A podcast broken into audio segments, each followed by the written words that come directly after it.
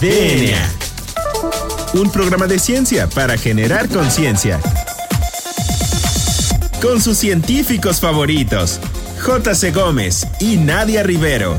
DNA. Hola, bienvenidos a DNA. Yo soy el doctor Carlos Berja y me acompaña como cada jueves la doctora Nadia Rivero. Nadia, ¿cómo estás? Hola Juan Carlos, muy buenas tardes. Pues estoy muy contenta porque el día de hoy tenemos un, un, programa muy especial ahora que estamos pues en este recorrido por la República Mexicana, dando a conocer la investigación que se realiza en el interior de nuestra República, que es muy interesante, muy valiosa y de muy alto nivel. Entonces el día de hoy tenemos a un súper invitado, es el doctor Raúl Andrés Pérez Grobas Garza, que nos va a platicar acerca de investigación en etnozootecnia y etnohistoria. ¿Qué te parece si lo presentas, por favor? Sí, Nadia, mira, el doctor es docente investigador de tiempo completo y adscrito algo muy interesante desde su fundación eh, en 1985, ya bastante tiempo, al Instituto de Estudios Indígenas de la Universidad Autónoma de Chiapas. Fíjate qué interesante. Él es médico veterinario zootecnista por la tres veces H UNAM, ¿no? En CEU. Eh, él es maestro en ciencias, en especialidad en animales por la Universidad de Iowa. Eh, y es doctor en filosofía, agroecología y desarrollo sustentable por la Universidad de Londres. Y además él, bueno, se dedica a estos temas de nosotecnia, veterinaria. Ahorita nos dice con qué se come eso para que todos los que no sabemos del tema. Uh -huh. Y eh, aparte conservación de razas locales y domésticas. Entonces, eh, pues sin más, doctor, bienvenido. ¿Qué tal? Muy buenos días o tardes, no sé qué hora son. Pero muy bien, aquí andamos. Perfecto, pues muchísimas gracias por aceptar nuestra invitación. Y bueno, doctor, es muy interesante ver en su breve semblanza que, que este, usted participó desde la fundación del Instituto de Estudios Indígenas de esta Universidad Autónoma de Chiapas. ¿Cree que nos podría platicar brevemente acerca de este instituto y de las líneas de investigación que se desarrollan en él? Claro que sí, con mucho gusto. El Instituto de Estudios Indígenas tiene ya muchísimos años de haberse fundado. Nació como Centro de Estudios Indígenas en el Ajá. año 1985. Era un centrito muy pequeño, el primero que se hacía en la Universidad Autónoma de Chiapas con este perfil, porque había algún centrito de investigación de otro tipo, ingenierías y cosas así. Pero en investigaciones sociales era el primero uh -huh. y fue muy debatido en el Consejo Universitario y finalmente se aprobó y nos empezaron a contratar a las personas, salió una convocatoria a nivel nacional. Yo era docente en la Facultad de Veterinaria, Escuela de Veterinaria en ese entonces, uh -huh. pero yo hacía investigación, yo estaba trabajando con mujeres indígenas y sus, y sus ovejas. Y entonces em, hice un proyecto, lo sometí y, y, fui seleccionado para formar parte de la plantilla de investigadores de ese recién creado Centro de Estudios Indígenas. Uh -huh. el, el objetivo del centro es a analizar, describir, estudiar e investigar las, las actividades pasadas y presentes en el estado de Chiapas, ya sean de indígenas, de no indígenas, de cualquier etnia, eh, no importaba la historia porque había grupos de historiadores en, en el equipo. Y lo que interesante es que se pudo combinar la multidisciplina con lo que yo estaba haciendo, porque desde luego que les llamó la atención que un médico veterinario quisiera hacer estudios de este tipo, pero mi, mi, proyecto era de sistemas de manejo ideados por las pastoras indígenas. Uh -huh. Y eso hizo clic en, en los, pues, los contratantes en ese entonces, las personas que nos entrevistaron. Dijeron, bueno, es interesante lo de los animalitos, pero nos interesa lo de las mujeres indígenas. Y pues sale adelante, porque eso yo lo estudio bastante bien. Además de esos proyectos multidisciplinarios, había estudios de lingüística, o existen todavía estudios de lingüística, de historia, de historia, estudios antropológicos, hay muchísimo de, de, migraciones, que es un tema muy actual, y ahí, está, ahí estamos, evolucionando todo el tiempo. A mí me gustaría resaltar que este instituto, hoy instituto desde hace como 15 años, tiene un posgrado de calidad, tiene un posgrado en uh, en diversidad cultural y espacios sociales. Es un posgrado relativamente nuevo, pero ya está en desarrollo y tiene bastante uh, demanda, porque ahorita estamos precisamente haciendo entrevistas y tenemos casi una treintena de solicitudes, lo cual no es común. Hemos visto que en las ciencias sociales cada vez hay menos solicitudes en los programas, incluso estos programas de posgrado de calidad que tienen becas de CONACYT. Pero bueno, esta maestría está funcionando y la plantilla de investigadores, todos son investigadores sociales y conmigo se ríen un poco porque ah, tú eres veterinario o eres antropólogo silvestre o qué eres. Pues soy veterinario de formación, pero en realidad soy zootecnista, que es lo que hago. La zootecnia es la ciencia de la producción animal, cómo se crían los animales domésticos para darle beneficio al hombre. Pero eso lo hice cuando salí de la escuela.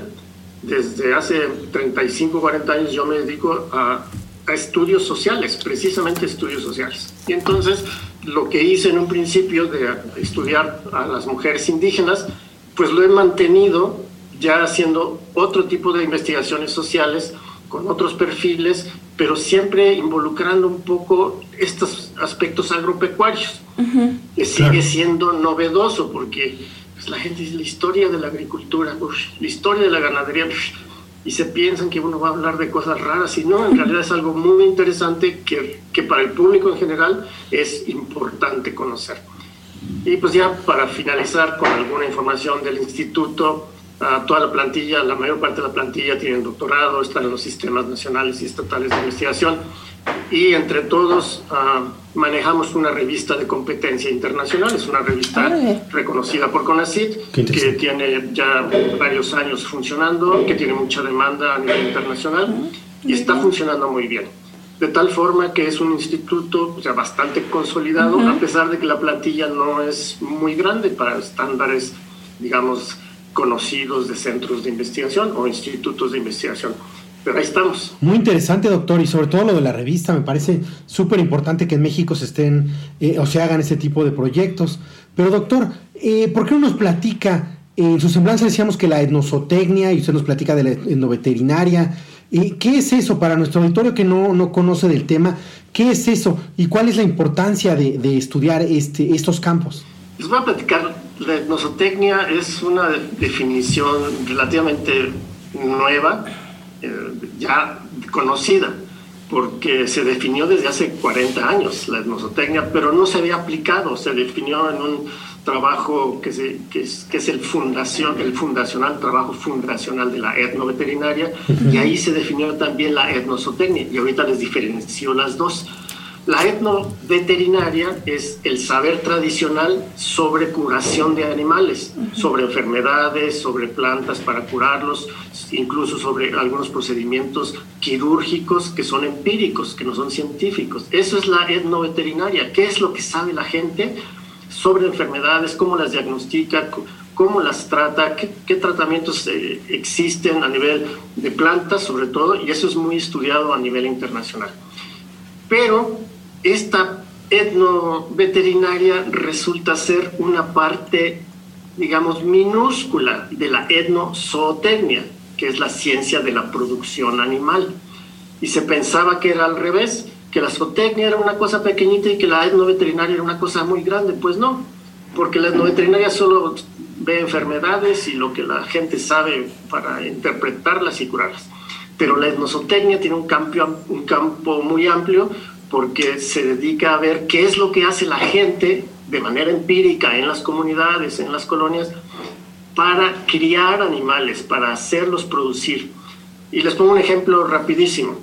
Ah, en el norte de México, en Chihuahua, a mí me sorprendió ver que tenían rastrojos de maíz, o sea, forraje seco, en los árboles. Y yo decía, ¿por qué los suben a los árboles? Pues eso es etnosotecnia. Están aplicando un conocimiento tradicional para conservar forraje de una manera que no se les echa a perder en el clima de ellos. Eso no funcionaría aquí con el clima de nosotros. Pero a ellos les funciona perfecto porque tienen muchos meses de sequía y pueden tener el forraje almacenado sin que se les eche a perder. Les pongo otro ejemplo rapidísimo. La etnosotecnia tiene que ver con la genética. Por ejemplo, las pastoras indígenas de Chiapas han seleccionado su ganado ovino, su ganado lonar, por el tipo de fibra textil, porque la, fibra, la lana, se utiliza para la ropa que utilizan y tejen las mujeres. Esto es algo muy importante.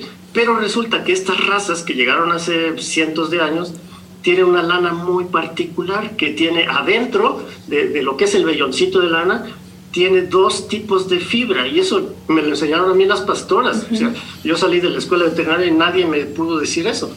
Y las pastoras me enseñaron que la lana de las ovejas de aquí tiene dos tipos de fibra al interior y a las mujeres les sirve que tenga dos tipos de fibra para su proceso textil, que es manual, y si no tuviera estos dos tipos de fibra, no les sirve la lana. Entonces, ellas empíricamente diseñaron estrategias para seleccionar sus animales por calidad de lana. Y es algo tan simple que ustedes van a reír. Utilizan los dedos de sus manos. Usan el ancho de un dedo, el ancho de dos, de tres, de cuatro dedos y el geme y, todas estas medidas que pueden sacar en sus manos y con eso clasifican la calidad de lana de sus ovejas. Y si seleccionan un macho que tiene una lana que es su primera calidad, como ellas la, necesitan, ese macho va a dar muchas crías de primera calidad. Eso es etnosoteria, es conocimiento tradicional aplicado en la producción animal. Es súper interesante esto que, nos está platicando porque es muy integral esta, esta, este área del conocimiento y le está dando la parte científica a un saber tradicional, ancestral, que bueno, ahorita está muy de moda y es muy apoyado por, por la actual dirección del CONACID. Doctor, ¿qué le parece si nos detenemos aquí en esta primera sección de la entrevista y a la siguiente sección ahondamos un poquito más al respecto? Entonces, a todo nuestro auditorio, no se despegue, esto es DNA. Ya regresamos.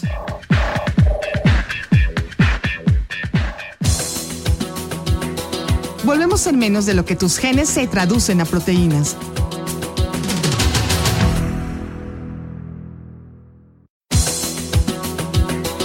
Ya recargamos ATP. Continuamos.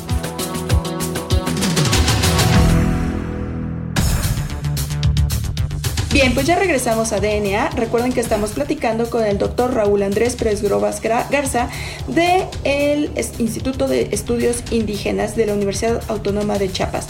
Doctor, en la sección pasada estábamos hablando acerca de esto de la etnosotecnia, etnoveterinaria, etnohistoria y en esta sección nos gustaría que profundizáramos acerca de sus líneas de investigación.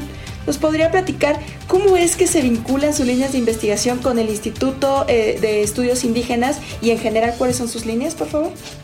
Claro que sí. Ah, tengo algunas líneas muy generales, una que se llama Saberes Tradicionales Agropecuarios. Ahí entra un montón de cosas de los campesinos y los indígenas a nivel nacional saben o han desarrollado a través del ensayo y error y transmisión oral durante muchas generaciones y perfeccionando sistemas tradicionales de cría animal y en general de producción agropecuaria. Esa es una de las cosas que yo estudio. Ah, otra de las líneas que he desarrollado pues, casi desde siempre es la historia de los animales domésticos en México. Y yo les voy a platicar una anécdota rapidísima porque cuando yo llegué a Chiapas hace chorros de años y había este ganado y había mucho de este ganado y todavía hay mucho de este ganado lanar, empecé a buscar en mis libros de texto y sorpresa, no hay nada, absolutamente nada. Todos los libros de texto de mi época eran traducidos de, lenguas extranjeras, de, de países extraños esa era la producción ovina que nos enseñaban en la universidad. Y yo decía, bueno, pero este ganado que yo veo aquí no, no está en ningún lado, o sea, no está en ningún libro, no, no se le encuentra, no se le menciona. Y entonces dije, bueno, pues voy a empezar a, a, documentar lo que estoy haciendo. Y desde pesar y medir animalitos hasta ver de qué color es la lana, y, cuántas crías dan y si dan leche, no dan leche, esas cosas muy técnicas con las que empecé trabajando, de repente me topo con la fibra de lana. Y uno dice, pues sí, la fibra de lana y se produce. Pero resulta que lo que dicen los libros no coincide con lo que saben las pastoras. Por ejemplo, las pastoras trasquilan dos veces al año, cada seis meses. Y los libros de producción ovina dicen que se debe trasquilar una vez al año. Y yo les preguntaba a la señora, bueno, ¿y por qué? Dice, es que la lana está buena ahorita, ahorita hay que cortarla y en ese momento la cortaban con tijera. Y resulta que ya analizando eso desde el punto de vista experimental, tiene toda la razón, porque después de seis meses la lana se empieza a podrir y pierde sus cualidades textiles. Eso lo saben las señoras, porque ese es su trabajo manual. Tal vez en una industria, en una fábrica, no importe el tipo de lana, pero para ellas, que todo lo hacen a mano, es importantísimo la longitud de la fibra. Bueno, pues así, así empecé. No habiendo nada de información sobre este ganado y empezando a generar un poco de información netamente técnica, sobre pesos, edades y cosas así, llego con la fibra de lana y ahí es el parteaguas, porque yo puedo medir y pesar borregos, pero a la hora de, de trabajar la lana tengo que hablar con mujeres, mujeres indígenas. Y en ese momento es como, ¿cómo les explicaría? De repente se abre un mundo totalmente nuevo para un, a un profesionista joven que únicamente sabe de técnicas de producción animal.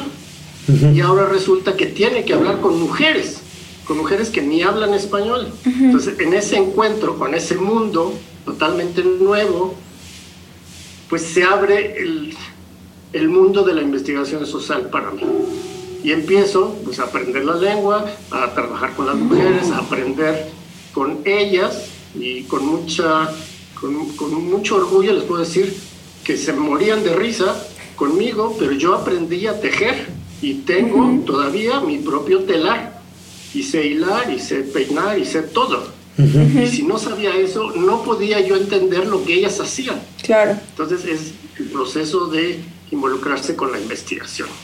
Pero ahí empieza una especie de ah, canalización hacia lo social. Y ya de ahí ya nunca me he detenido. Y ahí aquí empieza otra de las líneas que manejo, que es la etnohistoria o parte de la etnozootecnia.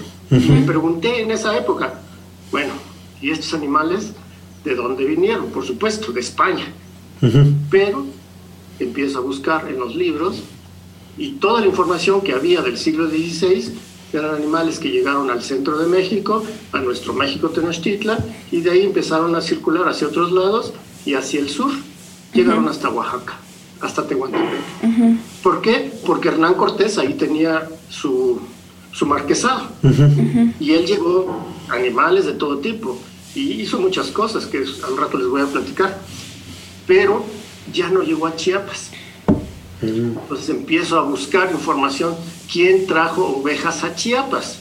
Y empiezo a encontrar cosas muy aisladas, en donde menos se lo pueden imaginar, ¿no? En un testamento, en una relatoría de, méritos de conquista. Pues resulta que los primeros borregos llegaron en 1531 a esta región, la región de las montañas de Chiapas. Y ustedes dirán 1531. Pues eso es tres años después de la fundación de San Cristóbal de las Casas, que en esa época era el centro rector, la capital de, pues de, la provincia. Tres años después de la fundación ya había ganado lanar. Pero resulta que ese ganado lanar no era el ganado fino que traían los capitanes, era el ganado churro, es decir, corriente, por no decir este, de tercera, que traían los frailes, los labradores y que vinieron caminando de Honduras a las montañas de Guatemala y de las montañas de Guatemala a las montañas de Chiapas en 1531. Y entonces ahí empieza la historia. Esa historia de la ganadería local, nadie la conocía, nadie le importaba y a mí se me ocurrió estudiarla y escribirla. Y por supuesto que fue hasta un, les decir, un éxito de taquilla. Pero bueno. Pues muy interesante, doctor. Entonces, doctor, eh, para seguir en este sentido, eh, nos decía que tiene un libro, entonces quiero agarrar de una vez la pregunta para decirle qué recomendaciones de libros eh, o en general nos puede dar para el público en general que está interesado en el tema. Bueno, les, les voy a recomendar algunos, ah, pues casualmente, ¿verdad? Todos son de mi autoría o de mi coautoría. Ajá pero es un poco la historia mm, académica que yo tengo. Yo empecé trabajando con ovejas y escribí en 1991 un libro que se llama Los carneros de San Juan, o Vinocultura Indígena en Chiapas. Y ese libro, Los carneros de San Juan, tiene al día de hoy cuatro ediciones. La última es del año 2018 sobre todo este último ya es una edición digital y será más fácil conseguirlo. Pero ese es un libro básico porque es el inicio de la etnozootecnia en México y de la etnoveterinaria en México. Este es el primer libro que tiene capítulos completos relacionados con la etnozootecnia y la etnoveterinaria. Okay. Tengo otro libro que se llama la Producción o Cría de Cerdos Autóctonos en Comunidades Indígenas de Chiapas. Porque así como les platico un poco de la historia de Hernán Cortés y no sé qué, también un día dije, bueno, ¿y los cerdos cómo llegaron? El cerdo fue un animal de conquista. Esto pocas veces lo van a ver, Bernal Díaz del Castillo lo menciona, pero venían los soldados los, con sus caballos y atrás, atrás venían todos los de a pie, como Bernal Díaz, que era de a pie. Y ahí venían 100, 200, 300 soldados caminando. Y atrás venía una piara conducida por algunos soldados o, gente que sabía, porque era un, arte especial. Y ahí venían y venían recorriendo el mismo camino que los conquistadores dos días atrás, porque cuando ya llegaban los conquistadores y mataban a todo el mundo, se sentaban ahí un ratito, llegaban los cerdos y empezaban a comer cerdos, que era lo único de comida española que tenían en algunos momentos. Bueno, doctor, pues muchísimas gracias por sus este, recomendaciones. La verdad son muy interesantes. A mí me parece maravillosa su línea de investigación porque, como le comentaba, es muy integral, es muy completa y muchas veces como investigadora, pues me doy cuenta que nos falta la parte social y usted está conjuntando la parte social con la parte este, de investigación científica en, veterinaria. Y bueno, ya para terminar la, la, entrevista, doctor, ¿nos podría decir cuál es su canción favorita? Claro que sí. Um, les recomiendo una canción que se llama El león duerme esta noche, Lion Sleeps Tonight. Es una canción original de África que habla sobre el campo africano cuando la gente todavía tenía que defenderse de los leones. Yo he adoptado casi casi como mi himno personal.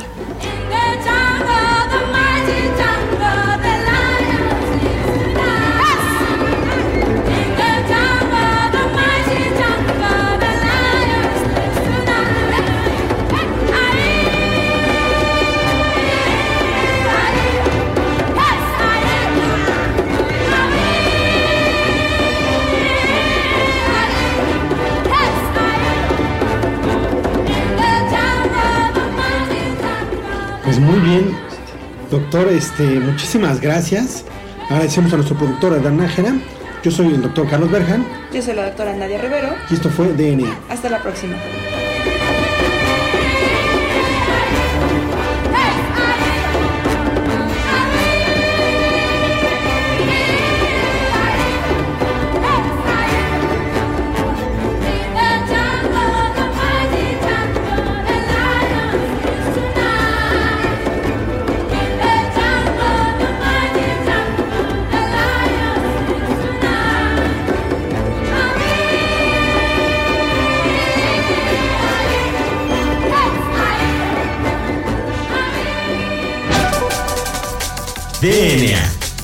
Materia no se crea ni se destruye, solo se transforma.